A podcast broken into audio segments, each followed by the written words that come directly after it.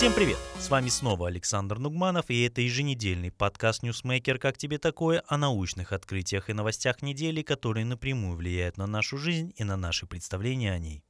Итак, сегодня рассказываем о впечатляющей находке палеонтологов из Великобритании, о связи долгой дороги на работу с депрессией, а также об обнаружении древнейшей черной дыры, о печальных новостях для оптимистов и о создании искусственного интеллекта на основе человеческого мозга. Поехали!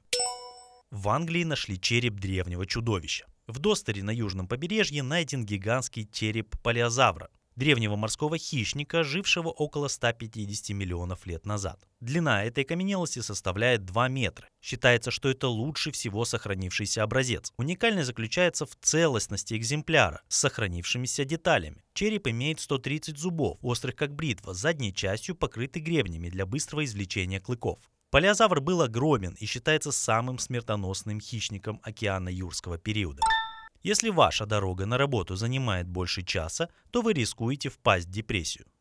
Длительные ежедневные поездки на работу могут ухудшить психическое состояние, особенно в Южной Корее. Новое исследование с более чем 23 тысячами участников показало, что люди в Южной Корее, которые тратят на дорогу более часа в день, имеют на 16% больше шансов столкнуться с симптомами депрессии по сравнению с теми, кто тратит на передвижение менее 30 минут. Эффект оказывается более выраженным среди мужчин без семьи, работающих более 52 часов в неделю, и у женщин с низкими доходами, которые работают по сменам и воспитывают детей. Улучшение транспортной инфраструктуры может способствовать общему здоровью путешественников. Ученые считают, что состояние психики ухудшается, поскольку у человека остается меньше времени на отдых.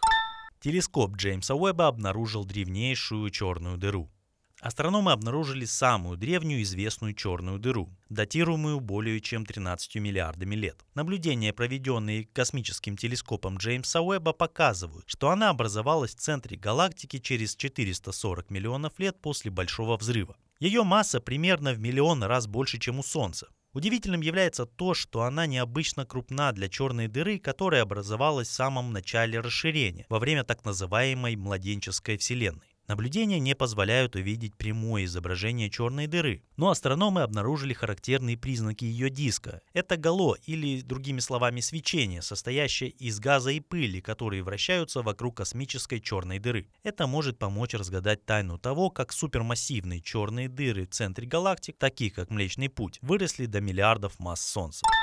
Чрезмерный оптимизм человека может быть связан с более низкими когнитивными способностями. Исследование университета Батта в Великобритании выявило, что чрезмерный оптимизм связан с более низкими когнитивными навыками, такими как вербальная беглость, логическое и числовое мышление, а также память.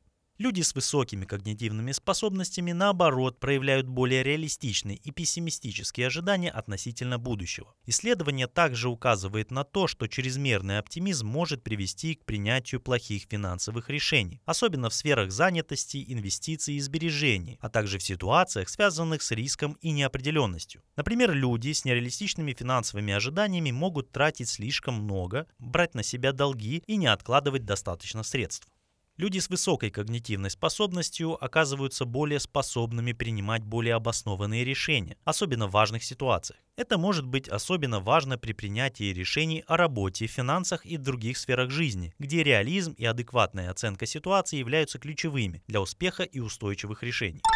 Ученые создают искусственный интеллект из человеческого мозга. Ученые из Университета Индианы создали биокомпьютерную систему, использующую органоид из клеток человеческого мозга в качестве основы. Органоид был выращен из стволовых клеток и установлен на многоэлектрическую матрицу. Электрические сигналы передавались органоиду, а затем считывались между нейронами. Органоид стал частью искусственного интеллекта, работающего по принципу резервуарных вычислений.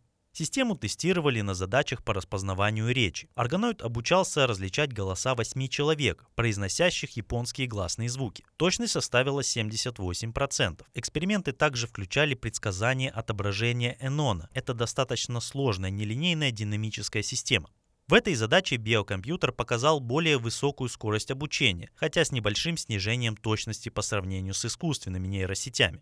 Исследователи отмечают, что нейропластичность мозга позволяет ему эффективно обучаться на шумных данных с минимальными затратами энергии.